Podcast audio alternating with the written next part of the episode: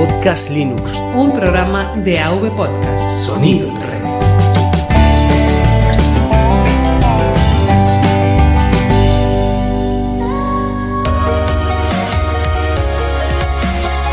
Bienvenidos a Podcast Linux. Un programa para usuarios domésticos del sistema operativo del pingüino.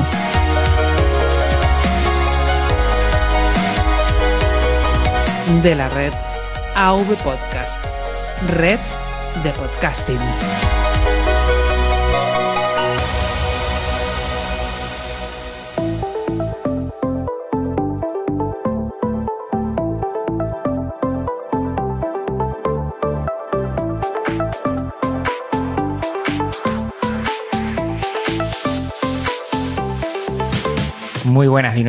Bienvenido a otro Linux Connection, exactamente el número 38 de Podcast Linux.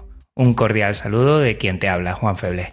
Hoy tenemos con nosotros a Elena y Iván, miembros de Wikimedia España. Muy buenas. Muy buenas. Muy buenas. Pues bueno, tenemos a estos dos compañeros que además eh, son de mi archipiélago. Es la primera vez que he tenido que quedar con unas personas grabando desde el estudio y, desde lo que es una conversación online y hemos quedado exactamente a la misma hora. No he tenido que yo echar reloj para adelante o para atrás y eso me encanta porque a veces es una locura. Eh, lo sabrán solo los que residan en algún sitio donde la franja horaria sea diferente a otra parte del país. Y en principio, bueno, repiten, ya estuvieron con nosotros en el especial la Tenerife Land Party 2017 y Elena, alias Santa Marcanda en las redes, es portuguesa, aunque ahora reside en Canarias al quedarse enamorada de su isla. A sus 24 años colabora con la Asociación Wikimedia España para poder llevar a cabo proyectos relacionados con el conocimiento libre, tanto aportando contenido multimedia como mejorando y traduciendo artículos en tres idiomas, español, inglés y portugués. Desde que empezó a indagar en el conocimiento libre, algo le hizo interesarse por la forma lógica, por el uso de un software que se correspondiera con sus ideales. Así que desde hace tiempo también es linuxera como nosotras. Trabaja con Debian 9 en su entorno de escritorios en OM3. Eh, ella me ha dicho una frase con la que me he quedado muy, muy, muy en mente. Dice, el conocimiento elimina la ignorancia y saber nos hace libres y respetuosos con el mundo y todos sus habitantes. Pues esto es, vamos, una frase para bueno, ponerla a la entrada de la casa, ¿no, Elena? Sí, sí, la verdad que sí. Y, y yo creo que, que, hoy vamos a, a, incidir en ello. También tenemos a Iván, a, alias Iván Ercaz, en las redes, que ha cumplido en 2017 su sueño de graduarse como historiador en la Universidad de Las Palmas de Gran Canaria y que es un apasionado de las humanidades digitales. Desde hace más de un año colabora con la Asociación Wikimedia España y sus proyectos para la difusión del conocimiento libre, aportando su granito de arena tanto mejorando artículos como creándolos, aportando contenido multimedia o ejerciendo su función de reversor. Veremos después lo que significa eso. Como no, también le apasiona el software libre y el hardware, así que en Podcast Linux se va a sentir como en casa. Nos dice que también utiliza Debian 9, pero en el entorno de escritorio Cinnamon.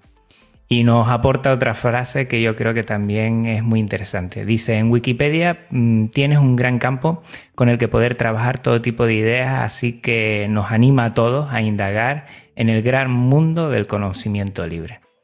Y de cultura libre y de conocimiento libre vamos a empezar. Y lo primero que me gustaría saber por parte de los dos es qué le ha parecido el episodio 37, el de cultura libre. Nos ha encantado, la verdad. Muy interesante. Además, como lo has, lo has explicado todo, el tema de las licencias, que es algo fundamental porque como personas que estamos activos en el conocimiento libre, es muy necesario que la licencia sea Creative Commons para su mayor difusión y para que esté al alcance de todo, todo el mundo.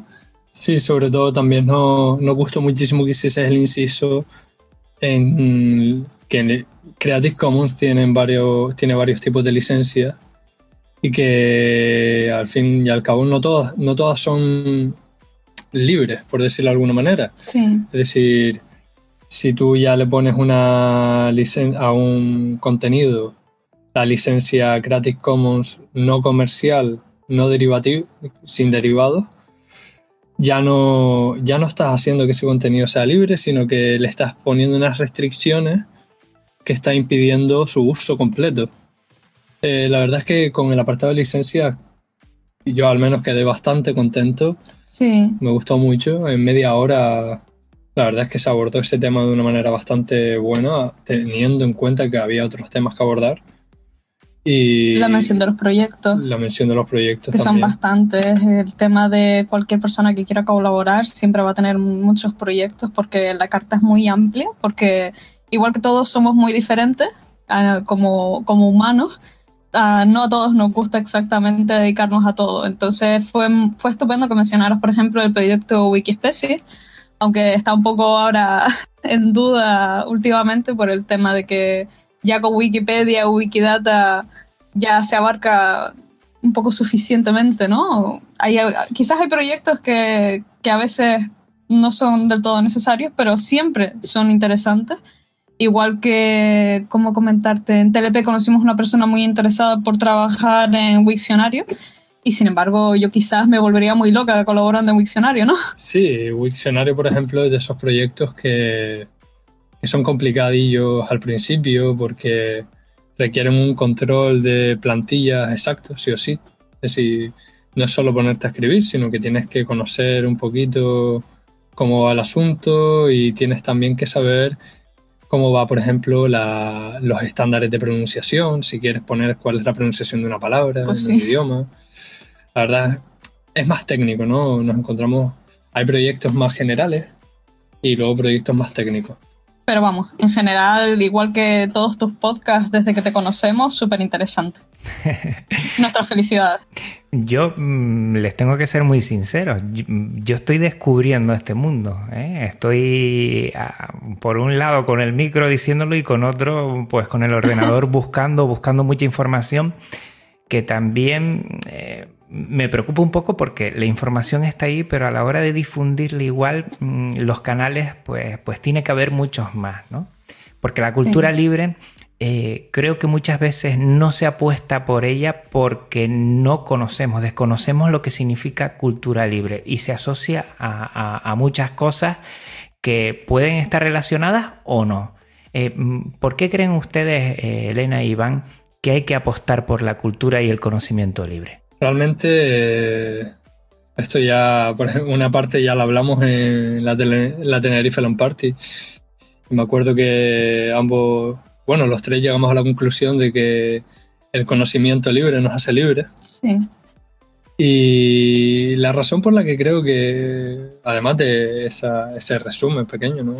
porque creo que hay que apostar por la cultura y por el conocimiento libre, es realmente porque eh, al fin y al cabo la cultura y el conocimiento debe ser de todos. ¿no? no es algo que deba apropiarse ninguna institución, ya sea pública o privada, ni ningún individual, ni particulares ni colectivos de manera, de manera cerrada. En mi opinión, la, la cultura es parte, parte intrínseca de todos los grupos sociales eh, no solo la cultura, por ejemplo, de Canarias es, parte de Canarias, sino que también pertenece a lo que vendría a ser el patrimonio mundial, lo que es la gente, el mundo, el planeta. No, no, yo al menos no concibo un concepto de cultura asociado de manera cerrada a un grupo. Por lo tanto, considero que la verdadera importancia de todo esto es que la mejor manera por la que, tenemos de acceder a todo esto es que sea libre. Que sea libre es que sea libre de verdad, no, no añadirle un prefijo, un sufijo que quede guay para un proyecto, sino respetar, por ejemplo, qué licencias son libres, cuáles no, conocer todo eso y sobre todo que sea abierto. Es decir, para ponernos un poco rebeldes, por así decirlo, eh, vivimos en un planeta en el que parece que controlan cuatro, cuatro tíos aquí el asunto, por decirlo así malamente, y realmente somos personas que a lo largo de nuestra evolución hemos llegado a lo que hemos llegado a ser hoy en día gracias a un sentido de curiosidad, gracias a querer saber, gracias a querer conocer.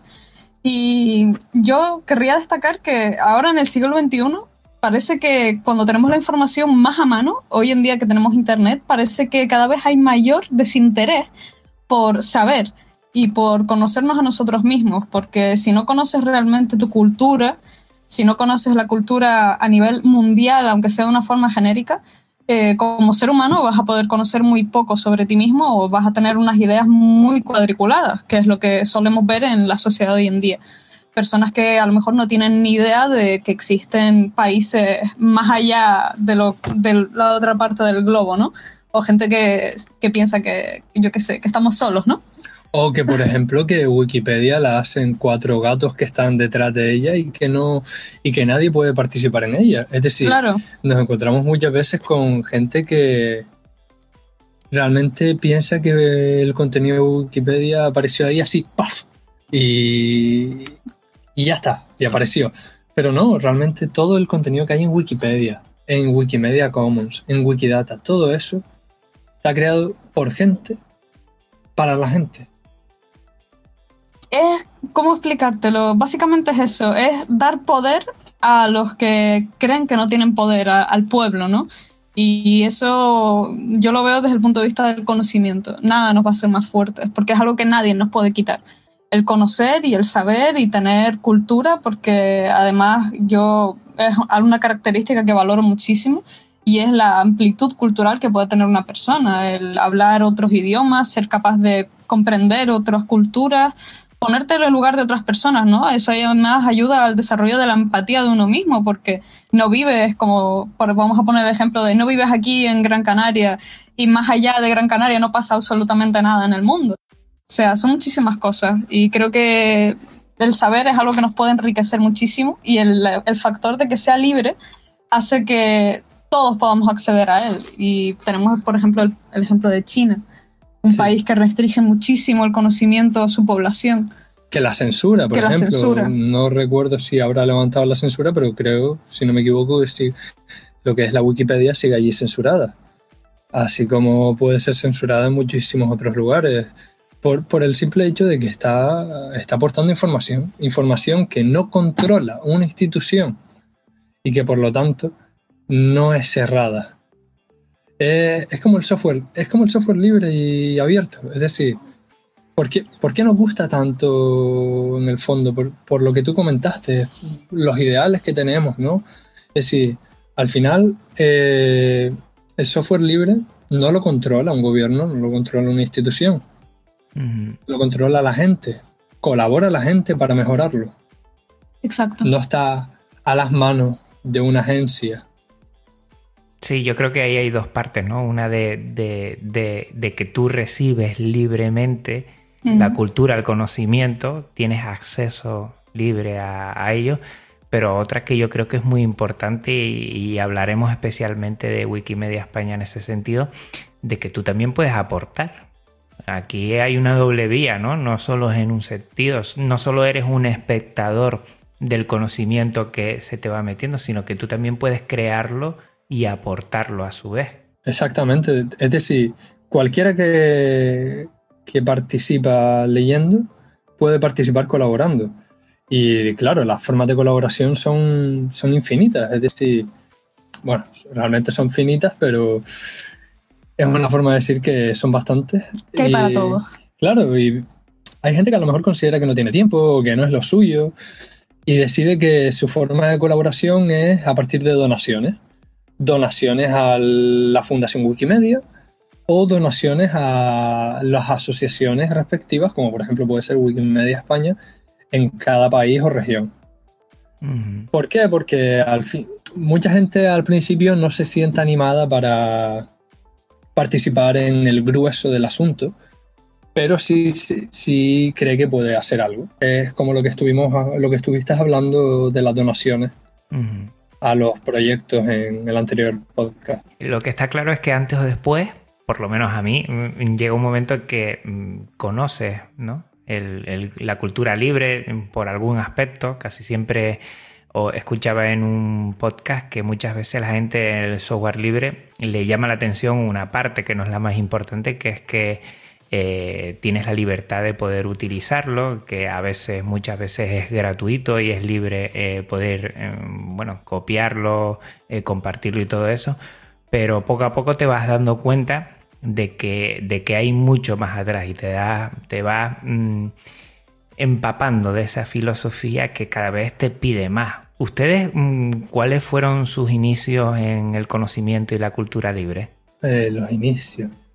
Realmente eh, lo primero que yo recuerdo así de los inicios en el conocimiento libre, en la cultura libre, fue, fue empezar a leer Wikipedia. Empezar a leer Wikipedia. Hasta que un día, pues, me dio la curiosidad. la curiosidad y vi unas cosillas, no recuerdo ni siquiera en cuál. Es más, fue una cuenta diferente a la que tengo hoy en día, que la abandoné. Y, y fue eso, una, la curiosidad, ¿no? La curiosidad de ver Wikipedia, ver ese botón de editar, ver el historial, ver cuánta gente estaba participando en eso, ver que realmente era algo dinámico, vivo, sobre todo. Y claro, después de Wikipedia, pues luego me fui dando cuenta, por ejemplo, que existían otros otros proyectos en los que también se podía participar, como podía ser Wikimedia Commons, o incluso me llegó una vez que estaba en el IRC de Wikipedia en español, pues llegué a hablar con un compañero de la Asociación de Wikimedia España, por aquel entonces yo no estaba. Claro, me empezó a hablar de lo que eran los capítulos, de lo que, que son las asociaciones de Wikimedia, la fundación, me empezó a hablar mejor de todo ese asunto. Y me llamó bastante la atención hasta el día que pues pude por cuestiones económicas pude y dije, pues venga, y me animé y me asocié. Fueron realmente mis inicios en el conocimiento libre, que antes ya me había iniciado en el software libre. Con la primera distribución que yo tuve fue Ubuntu, no recuerdo si fue Ubuntu 8 o 9, 8 creo que fue. Sí, yo, yo, la verdad que fue un poco, Iván empezó a hablarme del tema la verdad que empecé a meterme gracias a él y a comentarme lo que, lo que él hacía y por qué lo hacía y cómo lo estaba haciendo. Y digo, hombre, pues la verdad es que es bastante interesante. Y empecé a trabajar un artículo sobre, sobre, sobre una villa allí en Portugal donde había pasado tiempo con mis tíos y había sacado fotos y descubrí gracias a él que no había fotos de ese lugar en Commons y entonces me sentí como, wow, o sea, tengo el, poder ahora mismo de coger y aportar esas fotografías, algo que no estaba hasta ahora, y dar mi granito de arena y entonces me sentí como, ¿cómo decirte? Que podía de verdad echar una mano y que alguien cuando lo buscase dentro de, yo que sé, cinco años, aunque sean 20, podrá ver cómo era esa villa. Y poquito a poco empecé a meterme y cogí las cosas que me gustaban y dije, bueno, a mí me gustan bastante el tema de la flora, porque además es algo que me apasiona de Canarias, la flora autóctona y no autóctona que tiene, porque es bastante impresionante. Aquí hay más especies que a lo mejor en toda Europa y empecé poco a poco a subir fotos de flores, ¿no? Suena un poco como sencillo, pero la realidad es que acabas por descubrir un mundo, acabas por descubrir de dónde vienen, en qué lugares están, luego derivé a temas de, mamíferos, acabé editando artículos más tarde sobre autoras. Mm. Eh, y la verdad es que es bastante impresionante porque como también hay pequeños concursos para motivar a la gente, eh, está muy bien. El primer concurso que gané fue prácticamente nada más meterme, que fue de poetisas de Mallorca, creo que era, de Palma de Mallorca, sí. Y la verdad que no tenía ni idea sobre las poetisas de Palma de Mallorca y fue una cultura que vino a mí de traducirlas y también aprendí un poco de catalán, aprendí un poco de vasco, la verdad. Fue, fue muy interesante porque aprendes muchísimo, cosas que incluso no te imaginabas empezar a aprender. Temas que a lo mejor pensaste que no te interesaban o que no habías accedido a ellos de otra manera, porque muchas veces el conocimiento que tenemos básico es un poco el que nos dan en instituto, el que nos dan en bachillerato y, y si eres un poco más curioso, pues te habrás ido a algún que otro libro por ahí, ¿no? Conocer cosas. Algo que suele pasar bastante es que entras en un artículo de Wikipedia, o por lo menos a mí me pasa, que hay palabras que están enlazadas a otros artículos y entonces vas de un artículo a otro y a otro y a otro y a otro y acabas ahí como en un mapa de artículos impresionante leyendo sobre todo. O sea, empiezas en, en un artículo y acabas en otro completamente diferente y dices, pero ¿cómo es posible que ahora esté leyendo esto, no? Si empecé con este artículo. Y todo eso es cultura que, que viene a ti. La verdad que a mí me, me motivó bastante. Me sentí como muy capaz y sentí que ponía eso que queremos al comentar para que, le llegue el mensaje del conocimiento libre, lo que tú decías de que dejas de ser un mero espectador, te sientes muy bien. Es algo que, te reconforta como persona porque estás dejando tu huella, ¿no? Dejar tu huella en el, en el mundo, decir yo estuve aquí, yo hice esto y muchos no sabemos cómo hacerlo, ¿no? Pues la verdad es que a través de la difusión aprendes mucho. Es súper curioso porque cuando ella, ella, por ejemplo, empezó con, a subir fotos de Flora a, a Commons, empezó subiendo fotos de la manera que, hacemos todos. Eso incluso también me pasó a mí. Es, obvio, ¿no? Porque conforme vas cogiendo experiencia, al final terminas poniendo, subiendo una foto. lo que antes tardabas en subir una foto, que a lo mejor era un minuto, ahora tarda cinco minutos o diez o más incluso, porque te molestas en buscar la especie, te molestas en ponerlo todo correcto, en su formato correcto categorizarla adecuadamente, eh, añadirle notas si es necesario en la foto. Eh, la verdad es que conforme te vas metiendo, vas tú mismo perfeccionando tu propio trabajo según tus requisitos. Y todo eso al alcance después de cualquiera que pueda querer estudiar, eh, mejorar, bueno, realizar estudios a partir de todo ese conocimiento que se da y se abre a quien quiere y desee. Y todo eso está genial. Wikipedia mm, prácticamente, mm, como dijeron al principio que empezaron a comentar eh, proyectos de, Wikimedia, eh, tiene una amplitud eh, de posibilidades a la hora de poder compartir el conocimiento. ¿no? Están hablando de Wikispecies. ¿Cuál es vuestro proyecto favorito? Si quieren comentarlos todos o bueno, lo que les parezca mejor. A ver, ¿tu proyecto favorito cuál es? Mm, yo diría que con los tres que me manejo y más me gustan es Wikipedia, Wikidata, que me parece muy importante porque cualquier cosa que trabajo en Wikipedia también la trabajo en Wikidata para crear su, elemento con todos sus datos. Y, Commons, me apasiona muchísimo Commons, de verdad. Es... Sí, explica, explica los dos, los dos eh, proyectos porque igual algunos no los conocen. Es decir, eh, Wikipedia eh, lo que es el artículo en sí, tira de un dato, que es el, elemento, que el elemento se almacena en lo que sería el proyecto Wikidata. Y en Wikidata, por ejemplo, para, vamos a poner un ejemplo para que se entienda. Eh, yo estoy trabajando quizás el artículo Antonio Martínez Ron, que es un divulgador científico, y lo que hago es para actualizar los datos, porque esa persona al final son datos, es ir a su elemento y en Wikidata puedes ver que tienes el nombre, la descripción del elemento y si tiene alguna otra forma de denominarlo para facilitar su búsqueda. Y después tenemos las distintas descripciones del elemento. Es un ser humano, es masculino, eh, si tiene premios, si tiene una fotografía descriptiva del elemento. Es decir, es fundamental tener esos datos para luego trasladarlos a lo que es el artículo y la descripción que si te fijas es lo que de donde suele coger el artículo para crear la ficha que solemos ver en el lateral de, cualquier artículo de Wikipedia con su imagen, con sus datos, sus fechas de nacimiento, de función, todo.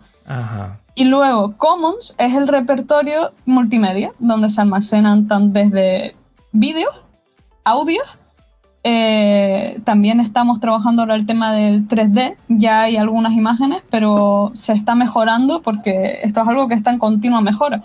Ahora yo creo que en los próximos cinco años vamos a poder trabajar imágenes en 3D de forma espectacular en los artículos de Wikipedia, sobre todo para temas de ciencia, es súper interesante.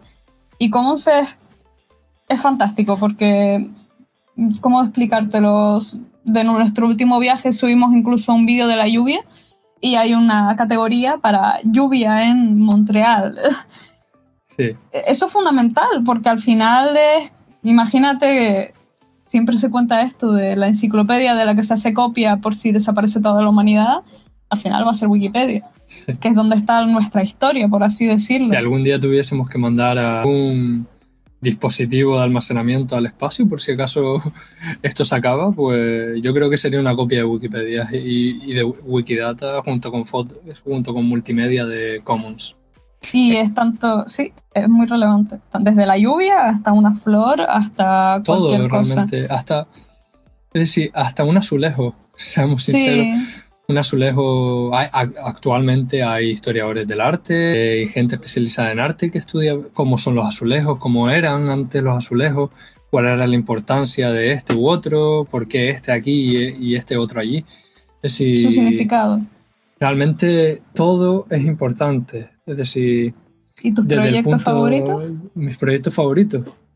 Realmente los mismos que acaba de mencionar ella pero me gustaría darle un poquillo, un poco de hueco también a uno que a mí me gusta mucho y creo que tiene mucho, mucho alcance o que lo puede tener eh, conforme a lo, sobre todo a la gente que le guste transcribir, eh, leer documentos libres y sobre todo para archiveros, bibliotecarios, gente, gente que esté rodeada de documentación que quizás ya está en dominio público y que podríamos aprovechar.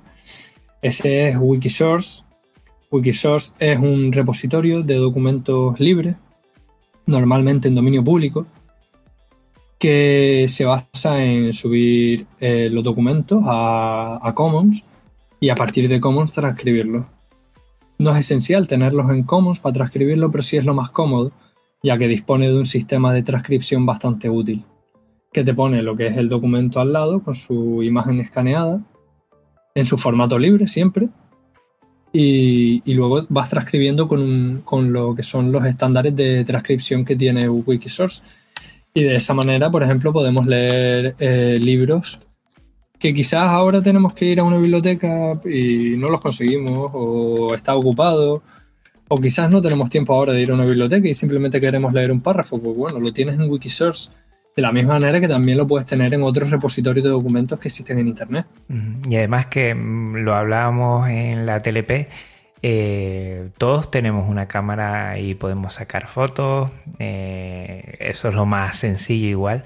Y podemos liberar todas esas imágenes que tenemos y es una buena forma de poder aportar. Cuando comentabas al principio que igual la donación es lo más sencillo porque igual mm, no todo el mundo tiene la posibilidad de donar, no estamos hablando de donar mucho dinero.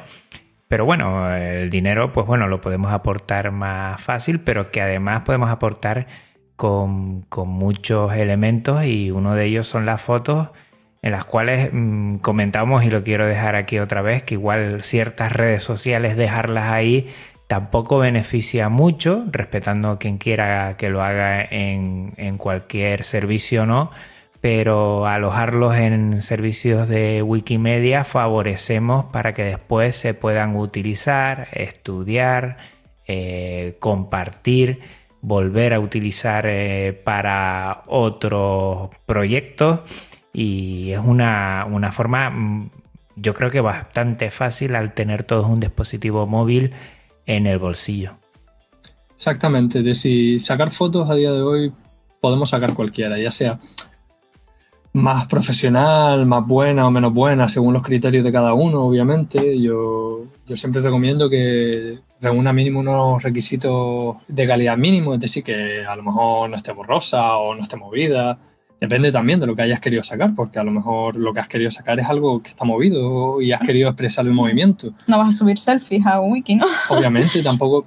O sí, para, por ejemplo, ilustrar el artículo de selfie. Pero quizás con las que ya hay ya es suficiente. No es cuestión de autopromocionarte tampoco.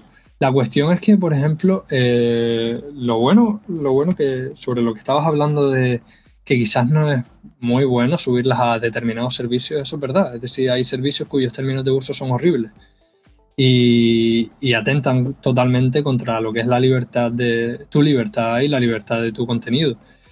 Hay gente que aún sabiéndolo, bueno, se, acota a ellos, pero bueno, eso, eso ya es su decisión, ¿no? Y lo bueno, en mi opinión, que tiene Commons es que una vez tú subas la foto a Commons, tu foto está registrada en Commons tiene los datos de autoría, tiene las descripciones adecuadas, la gente puede mejorarla, lo que es la descripción y demás. A lo mejor si la persona vio que la foto puede ser mejorada de una manera, te lo puede decir. Eh, está categorizada, se puede buscar fácilmente, eh, se puede incrustar en todo lo que son los proyectos Wikimedia. Pero sobre todo gracias al tipo de licencia que tiene Commons, porque por ejemplo Commons de la misma manera que el resto de proyectos Wikimedia, salvo en excepciones, eh, todo tiene que ser en dominio público o eh, con licencia Creative Commons, eh, mencionar y compartir igual como la más restrictiva que puede tener, es decir, la libre, esa es la libre por excelencia, la que en mi opinión yo utilizo, por ejemplo, y lo bueno que tiene eso es que tú realmente esa foto la puedes subir después a donde realmente te dé la gana. Es decir, tú puedes utilizar esa foto en tu perfil de Twitter. Tú puedes utilizar esa foto para tu foto de perfil de Telegram. Tú puedes utilizarla para tus blogs. Tú puedes ponerla, si escribes un artículo de opinión por periódico, la puedes poner. Tú eres quien la ha sacado y respetas tu propia licencia. Lo que hay que luchar es porque los demás que utilicen la foto también respeten esas licencias. Claro, yo por ejemplo, y tú también creo que lo pones, en las fotos que subo a Commons tengo un pequeño apartado en lo que es la, lo que forma parte de la descripción, que es non-Facebook. Y esto es tirarle aquí una puya a Facebook, que es una red social que no usamos porque no nos gusta nada. Cuando empezamos a leer lo, lo privativo que era, fue como, esto no va con nosotros porque además luego ellos te lo dejan claro, vamos a coger tu información, vamos a hacer lo que nos dé la gana con ella y todas tus fotos van a tener una sublicencia a partir del momento que las suba. Es decir, ellos, ellos no te las van a sublicenciar al instante, obviamente, porque no realmente no les hace falta, tienen un equipo enorme con, al que le pagan dos duros y consiguen lo que quieren. Pero realmente eh, el mero hecho de que en los términos de uso exista una cláusula que diga que Facebook puede sublicenciar todo trabajo, toda foto que tú subas, eso ya es, un atentado, en mi opinión, a lo que es el contenido libre. Y hacer eh, pensar a la gente que lo que puede llegar a ser una red social así con, con, sus trabajos. Quitando, y quitando eso, por ejemplo, el tema de la privacidad y la seguridad que te puede brindar Facebook, yo creo que hay que intentar buscar alternativas de redes sociales, hay que intentar si realmente quieres hacer una red social con tus amigos, con tu familia, hay opciones en Internet para poder intentar instalarte una red social propia, invitas a quien quieras, mantienes realmente tú la seguridad de tus propios datos. Vivimos ahora mismo en un mundo en el que las puertas traseras están abiertas para mucha gente. Sí. O por lo menos el licenciarlo antes, eh, por ejemplo, eh, mm, eh, Wiki Wikicommons, perdón, y ahí por lo menos tienes a salvo una copia, por lo menos. Ya veremos que con la otra si se mal usa, pues ya veremos después cómo podemos... Claro.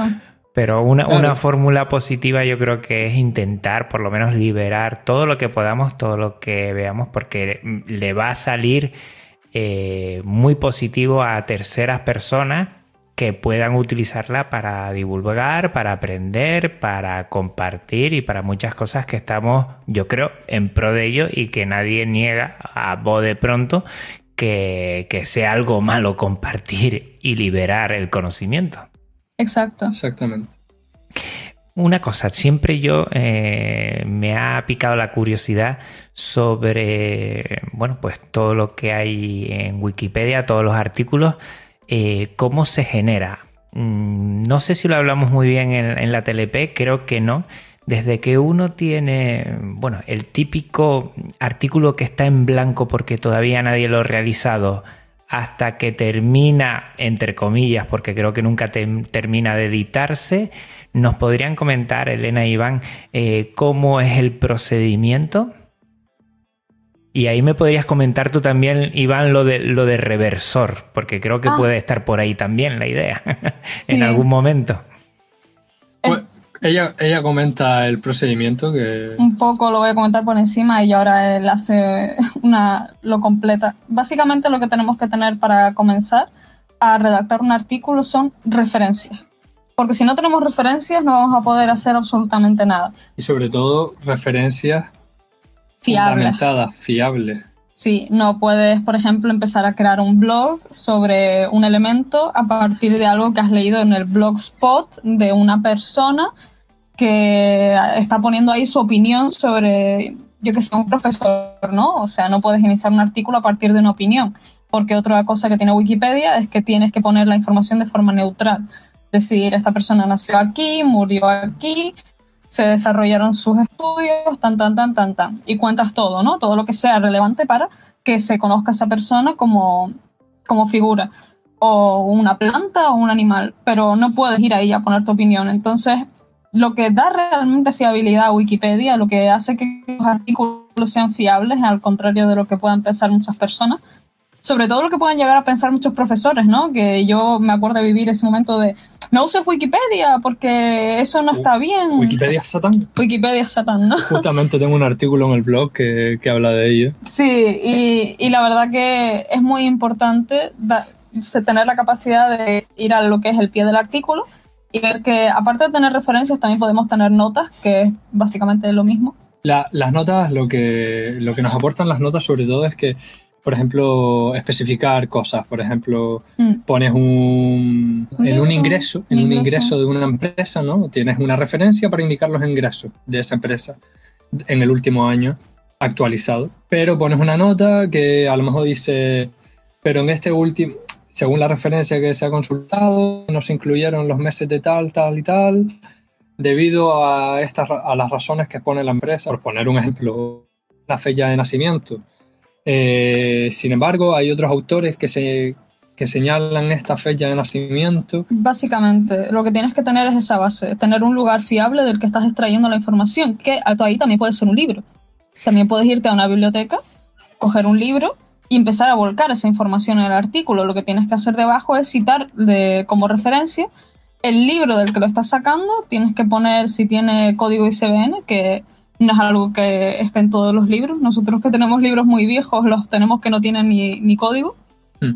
porque no, no se hacía antes. Y citas la página has extraído la información y realmente nadie puede cuestionarte que esa información sea inventada, ¿no? Hay como una buena fe se supone ahí y alguien en algún momento puede coger y gracias a que tú has especificado tanto la página como el libro exacto del que lo has sacado, alguien puede ir y consultarlo en internet si resulta que el libro ya está liberado y está por lo que es la web o puede acercarse a una biblioteca y realizar una consulta más profunda sobre el tema, ¿no? Porque no vamos a en un artículo también. Entonces, básicamente es eso, tú tienes una información con el nombre de la persona, eh, en ese libro o en ese enlace web también te pone su fecha de nacimiento, también te pone el lugar en el que nació, y a partir de ahí, pues vamos desglosando. ¿Y qué es esta persona? Pues esta persona es un periodista, esta persona es académico tal, tal, tal. Y haces una pequeña introducción y luego, en función de lo que te vaya pidiendo, lo que tú creas que tienes que poner, si es un artista, si es un historiador, si es un, si es un periodista o un biólogo, pues vas haciendo, haces una biografía de su vida. Si es a lo mejor un pintor de hace muchos años, puedes tener la, la suerte de que ya hay gente que haya puesto sus obras de que ya estén en Commons. O de que no estén y de que tú las encuentres o dispongas de un libro en el que puedas digitalizarlas o dispongas de material. Eh, por ejemplo, puedes tener una obra de él en casa, descubres que está en dominio público porque falleció hace más de 70 años en España. Y entonces dices, pues bueno, vamos a intentar digitalizarla.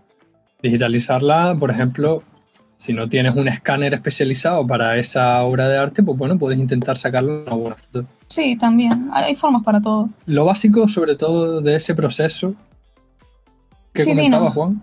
Sí, que a partir de ahí mm, se forma mm, la primera versión, entiendo yo, del artículo y a partir de ahí eh, se puede revisar por otros miembros de Wikimedia, se puede mejorar. ¿Cómo, ¿Cómo sería esa segunda parte, entiendo yo? El artículo está siempre candente, es decir, eh, lo que es el proceso de edición nunca se cierra. ¿Por qué? Porque realmente siempre puede haber algo nuevo. Siempre, eh, siempre puedes editar, añadir contenido que no estuviese, añadir nuevo contenido, eh, nuevas investigaciones. O por ejemplo, alguien puede coger y venir a vandalizar el artículo. Como nunca se cierran las ediciones, las ediciones que haya pueden ser buenas o pueden ser malas. Eso desde tanto en un artículo ya creado, como el que estábamos hablando, crear un artículo con sus fuentes fiables, o directamente creando un artículo que es un artículo vándalo, que a lo mejor es un artículo denigrando a alguien, o es un artículo que es una copia textual de un libro. Si es una copia textual, eso es directamente un, infringe los derechos de autor y no puede estar ahí. O curricular. O curricular. Que es lo que no solemos encontrar también muchas veces. Muchas veces, por ejemplo, se encuentran artículos que son curriculares, que son simplemente la persona y, y los trabajos o publicaciones que ha tenido o los equipos de fútbol en los que ha estado. Eso realmente es muy vano. Si quieres hacer eso, donde mejor lo puedes hacer es, primero, las publicaciones las mandas al repositorio de datos que tenga esa persona o al repositorio institucional en el que trabaje esa persona. Por ejemplo, premios y todo eso, solo, y es solo eso lo que vas a poner. O libros que ha publicado, puedes ponerlo en Wikidata perfectamente. Requiere un trabajo también y tener referencias suficientes para cada una de ellas. Para estos vandalismos que te comento, que a lo mejor viene alguien, coge en el artículo de Lope de Vega y dice que en vez de escritor fue eh, ilustrador de viñeta o, yo qué sé. Cómico profesional, yo que nació en Santa Cruz de Tenerife, pues esos son vandalismos. Esos vandalismos hay muchas formas de revertirlos. Todos los usuarios de, de Wikipedia, incluso los anónimos tienen la opción de deshacer. Deshacer es una, es una acción que hay que lo que hace es que vuelve el artículo a la última versión eh, existente, pero para ello lo que hace es que te muestra el editor con el contenido de la anterior versión y tienes que darle a guardar. La herramienta de reversor que estabas comentando antes que es un rol del que, yo, al que yo postulé hace ya unos meses y me lo aceptaron. Es una herramienta que se suele dar a usuarios que han demostrado que revisan páginas y se encargan de vandalismo y que con ello eh, y que además es una persona fiable, un usuario fiable del que te puedes fiar que si comete un error, a lo mejor sea un error aislado, pero que no va a utilizar esa herramienta de reversión para causar desastres ni usarla para su propio beneficio. Entonces, la herramienta de reversión consiste en prácticamente lo mismo que esta herramienta de deshacer, sino, pero un poquito más avanzado. Es decir, deshacer siempre funciona con la última versión. Por lo tanto, eh, si, se te, si un vándalo hace muchas ediciones vandálicas, como se suele actuar, lo mejor es que haya un reversor de por medio que lo que hace es que en vez de tener la, la opción deshacer, tiene la opción revertir. Si esas reversiones las ha hecho una misma IP o un mismo usuario, al reversor le va a salir directamente revertir X ediciones. El reversor le da clic al enlace y nada más darle clic ya ha revertido. Es una herramienta para limpiar vandalismo de una manera más rápida. Mm, o sea que hay muchos filtros o muchas maneras, herramientas para poder eh, corregir aquellas mm, bueno, posibles dificultades a la hora de colaborar con tanta gente de que mm, no se use debidamente lo que es Wikimedia, ¿no? Exactamente, es decir, Además de estas herramientas, también existen filtros que vamos, que los usuarios más expertos en esas cuestiones van afinando, que consisten en, por ejemplo, si detectas una edición que solo está compuesta de insultos, pues a lo mejor ni siquiera te deja publicarla. O por ejemplo, si has hecho una edición, un vandalismo, y está claro que es un vandalismo, hay un bot en Wikipedia en español, también los hay en otras wikis, en este en Wikipedia en español se llama Patrubot. Patrubot funciona mediante un algoritmo que lo que hace es evaluar si una edición, el, el nivel de daño que puede estar produciendo una edición al artículo. Si, ese, si esa edición está provocando daño, Patrubot directamente la revierte. Mm. Entonces, no solo estamos ahí los reversores, los usuarios normales y muchos anónimos que también se encargan de, de ayudar, porque eh, esto no, no es solo cuestión de usuarios registrados, también hay muchos usuarios anónimos a los que no les gusta registrarse y a lo mejor han participado durante años así con IPs anónimos. La labor de los bibliotecarios la, la labor de los bibliotecarios también, controlando. Que es otro rol que puedes adoptar eh, dentro de lo que es Wikipedia. Lo bueno es que hay herramientas.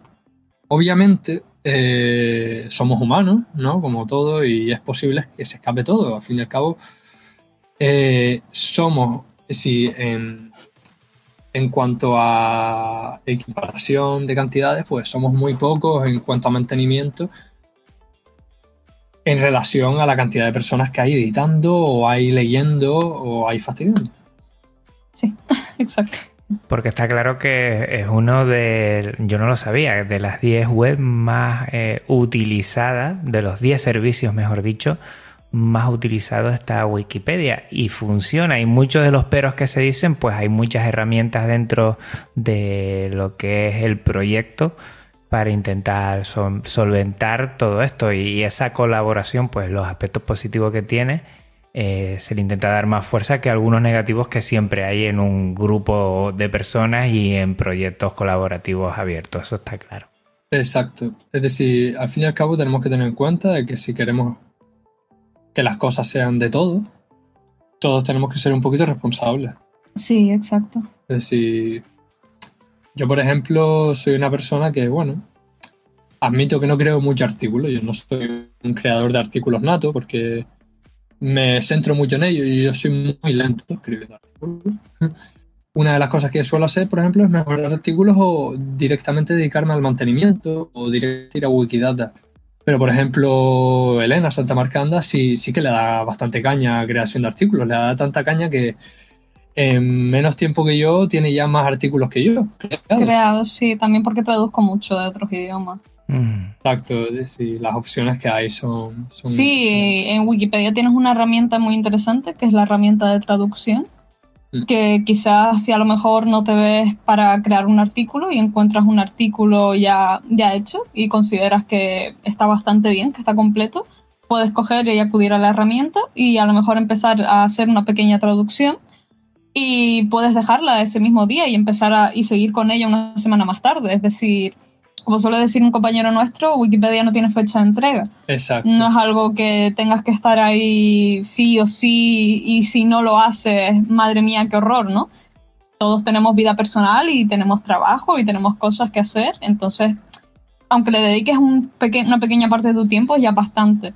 Entonces, con la herramienta de traducción eso también nos facilita a nosotros que quizás muchos artículos que están escritos en inglés, porque algo que la gente no suele saber es que en inglés no están los mismos artículos que en español, y que en español, por ejemplo, no están los mismos que en portugués. Es muy diferente. Hay artículos que ni siquiera se han creado en portugués, que ni siquiera se han creado en español, que ni siquiera se han creado en inglés, porque a lo mejor solo están en alemán, que a veces nos ha pasado, y nos hemos vuelto locos porque es como, madre mía, de alemán no tenemos ni idea.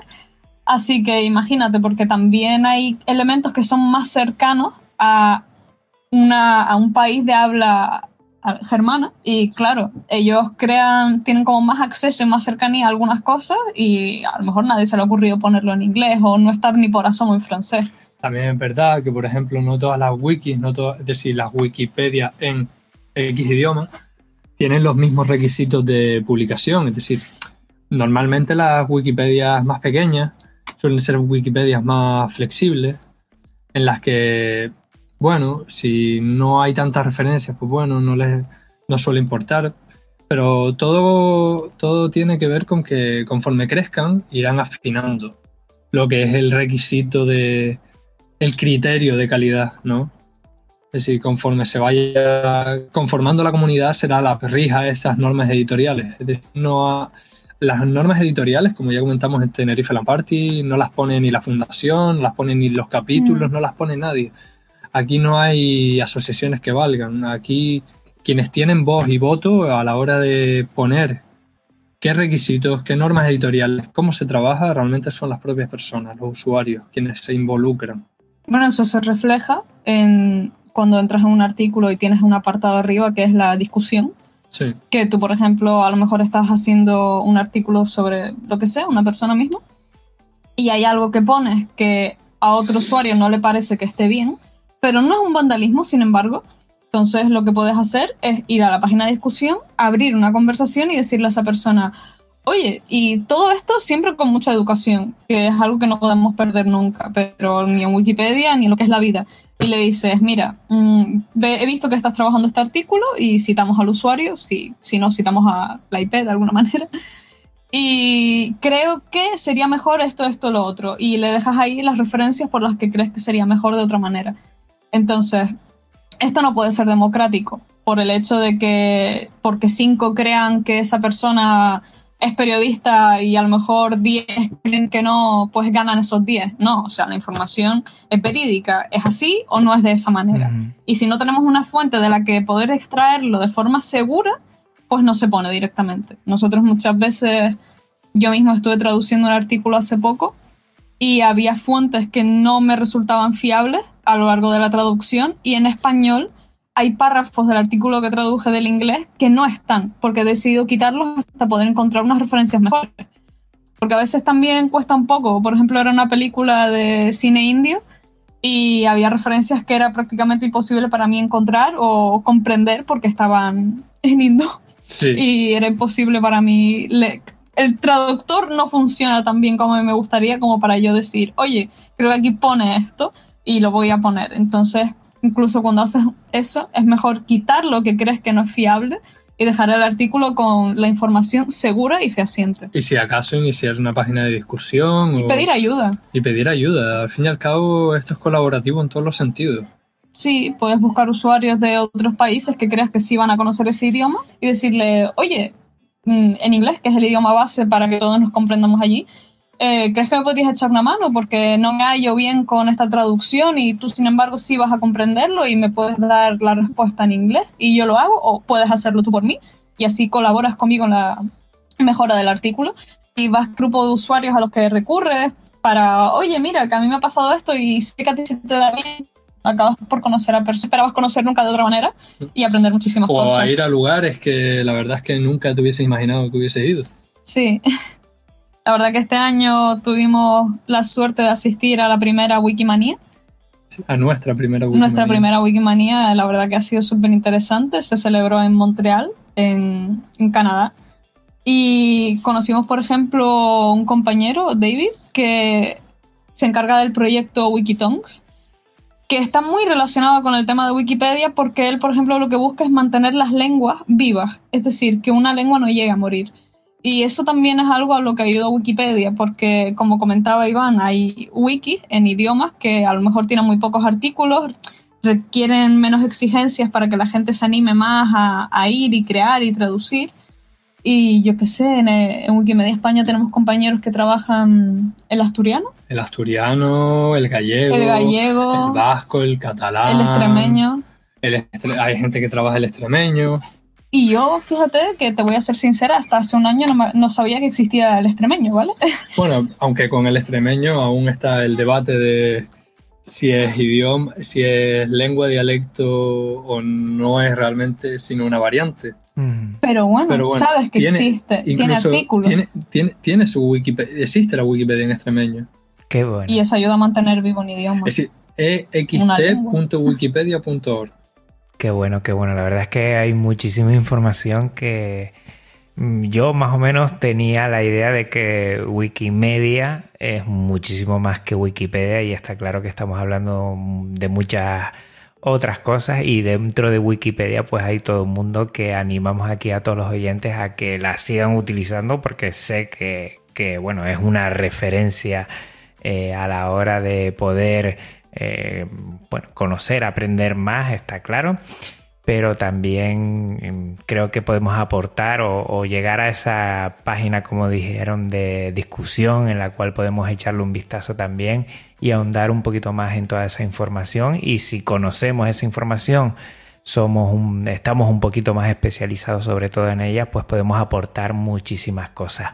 Hablando de aportar, sí me gustaría que comentaran un poco mm, cómo es el trabajo, cómo se organiza Wikimedia España y qué es lo que se suele hacer, si tiene, no sé, cursos, talleres, organiza ponencias, actividades, Eh, por ahí creo que conozco la palabra Wikimaratón, no sé si la he dicho bien. Eh, ya me comentarán ustedes. Hablen un poquito de las actividades que organiza Wikimedia España. Bueno, las actividades que realiza Wikimedia España, la verdad es que son bastante diversas. Dependen sobre todo de, de, cuánto, de cuántos miembros estén disponibles eh, por su capacidad horaria o espacial a lo largo del territorio español. Eh, entre las actividades se realizan muchas. Por ejemplo, la que comentas, Wikimaratón, eh, se le suele llamar editatones. Las editatones son, por ejemplo, tal y como suena, eh, maratones de ediciones. Se suelen volcar en un tema concreto y se suelen organizar por interés de alguna institución, de algún grupo, de, o simplemente por eh, algunos días. Por ejemplo, eh, hace unos días fue la editatón del Día de la Mujer Escritora y participaron en la Biblioteca Nacional de España eh, editando artículos sobre mujeres escritoras. el año pasado, por cuestiones de tiempo, este año no pudimos comunicarnos con ellos, pero el año pasado en Tenerife, por el Día de las Mujeres Escritoras, se realizó la editatón un editatón allí. Estuvimos presentes allí y colaboramos con la biblioteca de la Universidad de La Laguna, donde la mayoría de las bibliotecarias que participaron no, habían tocado nunca Wikipedia a la hora de editar. Si había, si no recuerdo mal, una o dos personas que sí tenían experiencia, pero la mayoría eran nuevas. Y claro, un editatón cuando vas con vas cuando vas a un editatón y sabes que lo más probable es que haya gente que nunca ha utilizado las herramientas de edición, vas con la idea de enseñar. Es decir, un editatón también es como un curso de iniciación, ¿no? Vas a explicar los principios básicos, vas a explicar cómo funciona, vas a explicar qué es lo que tienes que hacer y cómo, cómo hacerlo. Por ejemplo, para no liarnos mucho, solemos llevar siempre unas listas de artículos que sugerimos pero nunca cerrada. Siempre la gente que a lo mejor tenga una idea sobre que iba a escribir algo, puede, puede escribirlo, pero a lo mejor lo va escribiendo y se, va dando cuenta de que a lo mejor no hay tantas referencias fiables como, como es posible, o que no se han realizado tantas publicaciones para poder hacer de esa persona, ese libro o X elemento un artículo de Wikipedia. Esos son las editatones. Las editatones, la verdad, en mi opinión, son de los, de los eventos que más me gusta porque es como mezclar charla con curso de prácticas, con charla in situ, con, con, con conversar con las personas que están allí editando es algo bastante dinámico. En Tenerife tuvimos una, en colaboración con la universidad de allí, que mandamos un agradecimiento desde aquí porque la verdad es que fue un lujo trabajar con Bardinus. Sí, trabajamos con los ordenadores de... Que esto es software libre y hay que recalcarlo. Con los ordenadores de la, funda... de la Oficina de Software Libre de la UL. Que la verdad que fue un gustazo, aquello funcionaba a las mil maravillas y estuvimos ayudando tanto a alumnos como profesores, como gente interesada que no pertenecía a la facultad y se pasó por allí y dijo, oye, pues quiero que me enseñéis cómo es esto de editar y estuvimos enseñando a personas pues todo tipo de cosas, ¿no? Sobre todo gente que a lo mejor quería aprender a traducir, gente que quería saber cómo puedo poner una referencia, porque a lo mejor me decían, oye, pero es que yo estoy leyendo Wikipedia y me encuentro un párrafo y digo, pero esto no está referenciado. Y yo, sin embargo, como estoy estudiando esto, pues tengo la referencia porque tengo el libro. Pues enseñamos a esa persona a cómo poner una referencia, porque hay varias maneras. Exacto. Y sobre todo, quizás puede ser un poco más difícil iniciarte a poner referencias desde libros porque no es tan fácil como poner un enlace y darle automático. Y la verdad es que acaban por aprender muchísimo. Esto se sale de Wikimedia España, pero es otra asociación de habla hispana, la Asociación de México, que tuvieron una editatón muy destacable este año, hace nada, en no, eh, este año fue Este año, la, del Museo de Arte. Ah, el año pasado. Ah, perdón, fue el año pasado. Tuvieron una editatón dentro de un museo donde estuvieron editando sus obras. Entonces, imagínate la sensación de que además fue, no sé, un montón de horas seguidas, eh, estaban allí reunidos y iban por el museo y a lo mejor decían, wow, esta obra me encanta, pues tomaban nota de lo que pone el pie de la obra, que siempre tiene su información, volvían al ordenador y leían sobre esa obra, sobre ese autor o autora. Claro, y normalmente ese tipo de museos, museos tan grandes, creo que era el Museo Soumaya, de arte contemporáneo, eh, normalmente suelen tener eh, en ellos mismos servicios de documentación, centros de documentación con libros ya sobre los autores y obras que tienen ellos allí. Así que fue una editatón realmente brutal. Los compañeros de México hicieron allí una colaboración impresionante con los compañeros del museo.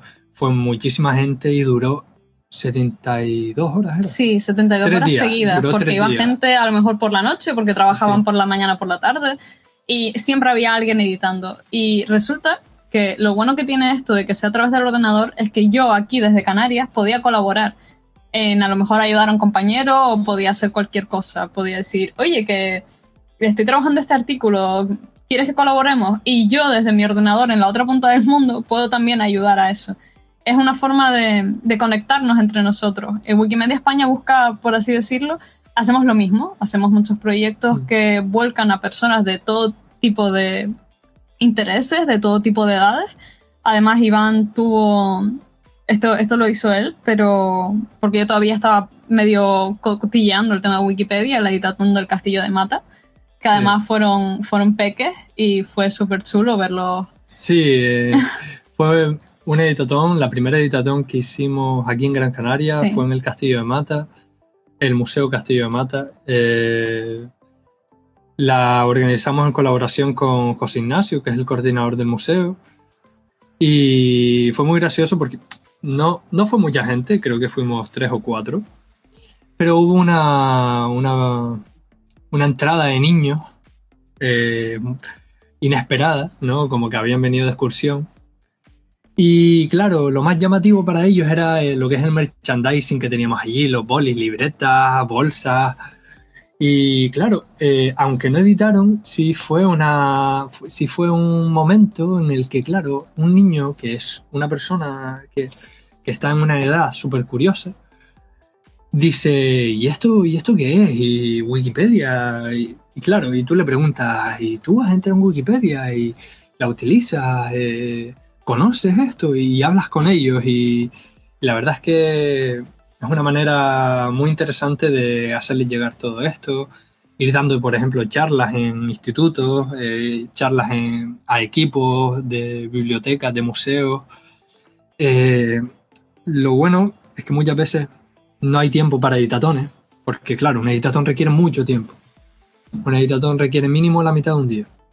Y a ser posible, si tenemos todo el día, mejor. ¿Por qué? Porque tenemos que enseñar. Una parte del editatón va a ser enseñar, va a requerir tiempo, vamos a tener que hacer pausas para descansar.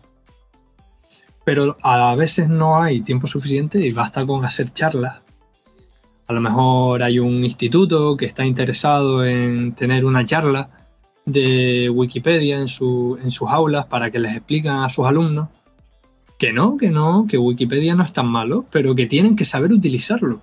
Que no te puedes fiar de cualquier cosa, pero tanto con Wikipedia como con cualquier obra escrita. Eh, también una otra, otra actividad que solemos hacer es la difusión activa en eventos. Tú fuiste testigo de ello, estábamos en Telepe Tenerife no solo estábamos allí repartiendo propaganda ni nada, sino estábamos allí con ordenadores que nos había prestado la Oficina Software Libre de la UL. Y claro, animábamos a la gente a ver cómo iba el asunto, qué, eran los proyectos, que se metiesen, algo, algo dinámico. Bueno, y que los wikipedistas no siempre estamos detrás del ordenador. Es decir, al final del día, quizás sí, venimos aquí, tenemos que volcar toda esa información, pero hasta en junio creo que fue, eh, gracias a la Asociación Wikimedia España, eh, contactamos con ellos para decirles que iba a haber un concierto en la isla de Lanzarote, que lo bueno de poder movernos aquí en el archipiélago, sobre, y que iban a salir bastantes grupos de aquí de Canarias, y que no tenían artículo en Wikipedia, no tenían ni fotos, ni información sobre ellos, ni absolutamente nada. Entonces, y otros grupos que a lo mejor de a nivel nacional sí eran conocidos, pero mirabas su foto en el artículo y decías, madre mía, no se les reconoce siquiera. La foto es muy mala porque es muy vieja. Entonces cogimos un avión y fuimos para allá y estuvimos sacando un concierto, sacando fotos que sinceramente no somos profesionales, tenemos dos cámaras un poco viejas, la verdad, pero, pero bueno. Pero reúnen los requisitos de calidad. Entonces subimos las fotografías y estuvimos allí, lo pasamos súper bien. Que al final de esto de Wikipedia no es siempre estar sentado en una silla. También el tema en Tenerife cuando estuvimos fue súper chulo porque sacamos fotografías al concurso de cosplay. Para quien no sepa lo que es el cosplay, es disfrazarte de personajes de videojuegos, manga, anime, cómic europeo, americano. Disfrazarse. Disfrazarse, ¿no?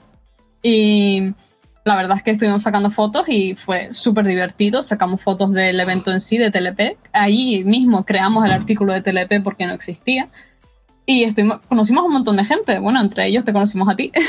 Así que imagínate, en premio doble, ¿no? Viajamos a otra isla, conocemos gente, aprendemos un montón de cosas que no sabíamos, porque al final, aunque seamos wikipedistas, mm, no tenemos aquí el culmen de saber. Estamos todos los días aprendiendo un montón de cosas nuevas. Exacto. Pero es que una actividad que, por ejemplo, se me ocurre es coger y decir, pues somos 10 que estamos interesados en hacer fotos de la naturaleza, vamos a organizar una excursión por los senderos de X lugar, porque hemos visto que no tienen muchas fotos, que a lo mejor hay flora de allí que no está en Commons, a lo mejor hay pájaros que podríamos sacar, insectos, eh, las fotos de los senderos para documentarlos que existen en el estado en el que están.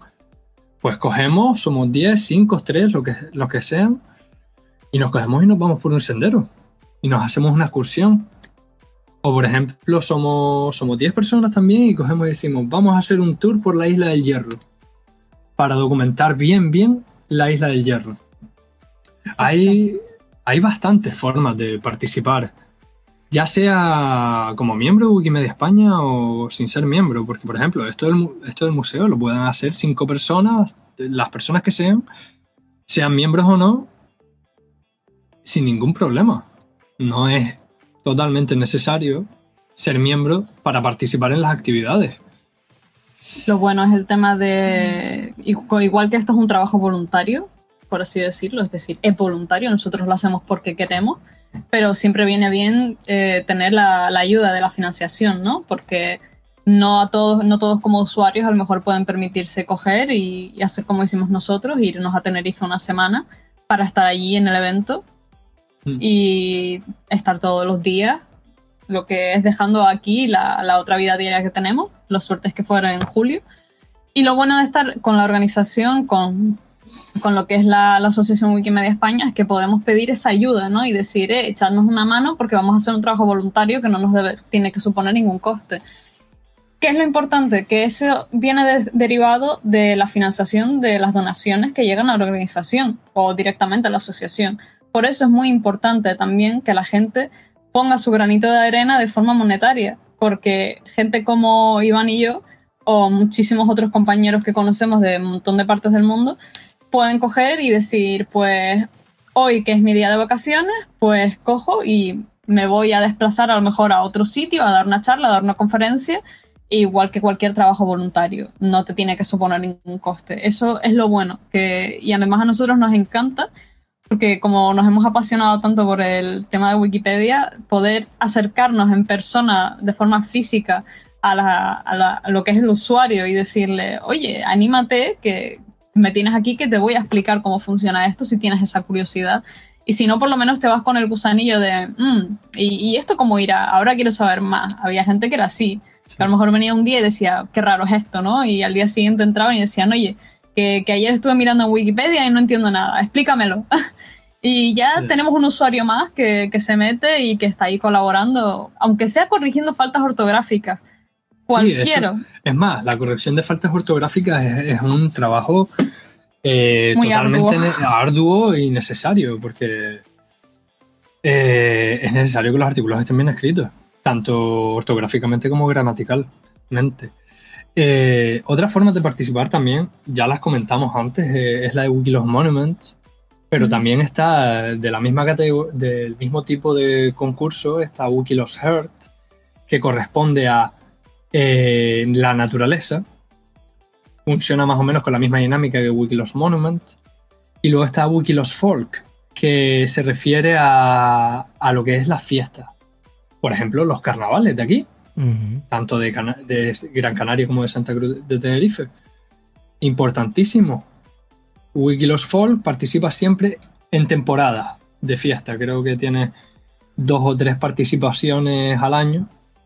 Y lo que puedes hacer es subir fotos de eh, fiestas de interés eh, etnológico.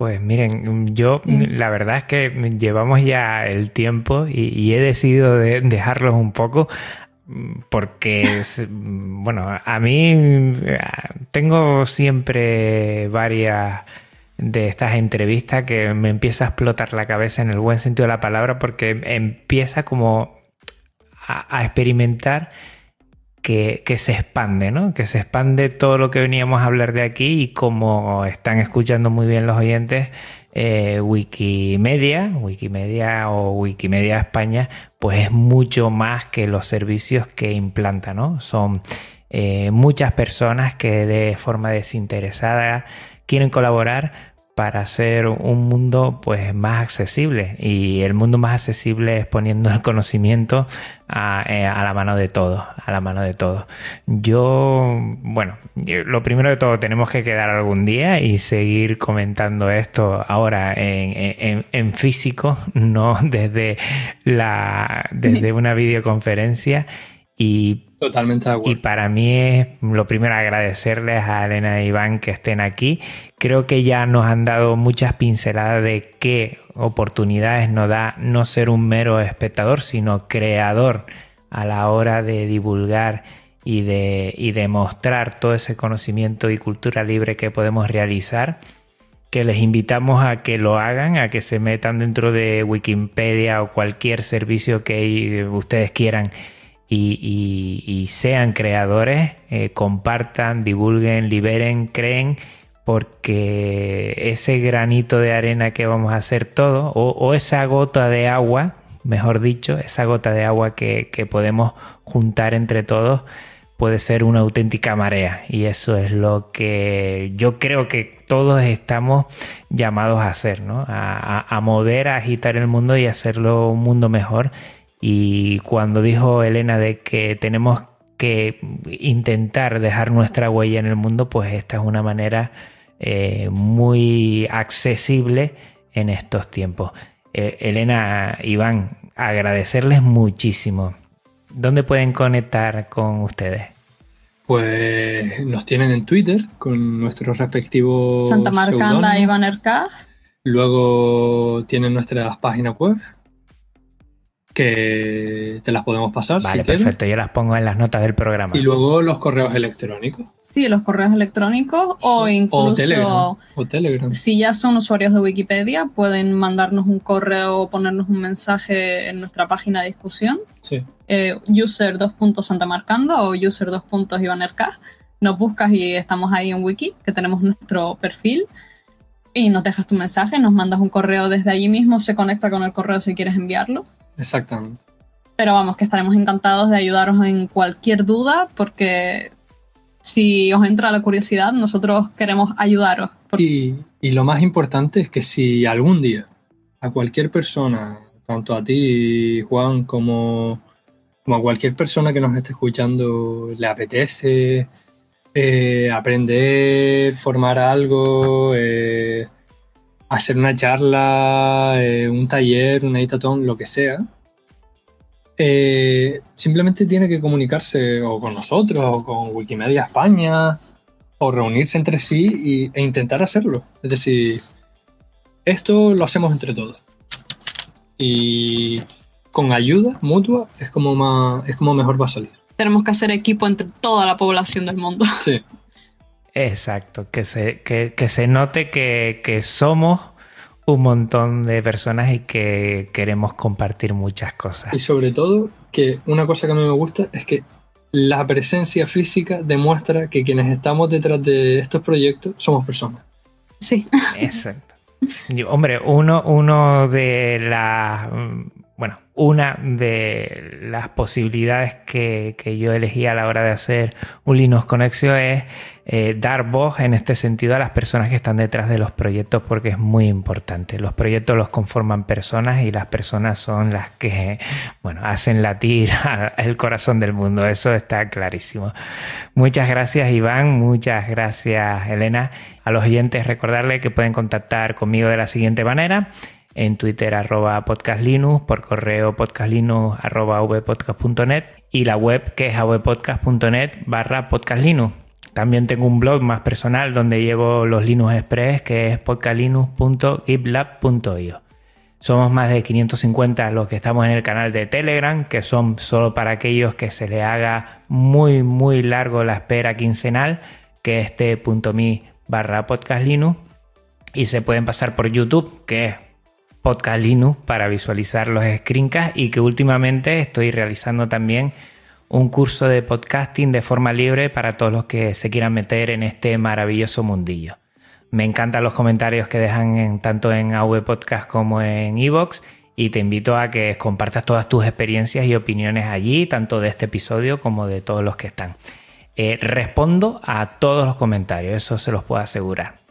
No te olvides suscribirte en ebooks y en iTunes o pasarte por podcast.com podcast con K para no perderte ninguno de mis episodios. Y para que no se te pierda y te llegue directamente, lo más sencillo es suscribirte al feed. El feed de este programa es feedpress.me barra podcastlinux y el de Linux Express es feed.feedbarner.com.linuxexpress. Pues nada, se me ha hecho corto y he pasado una tarde pues maravillosa. Gracias Elena, gracias Iván y nos vemos seguramente antes de que termine este curso escolar que yo como maestro siempre pienso en formatos de curso escolar. Soy así. Nosotros también nos acostumbramos. Ha sido un auténtico placer como siempre que hablamos contigo porque nos vamos nos nutrimos entre nosotros y aprendemos muchísimo. Muchísimas gracias. Muchas gracias, Juan. Venga, un abrazo. Un abrazo.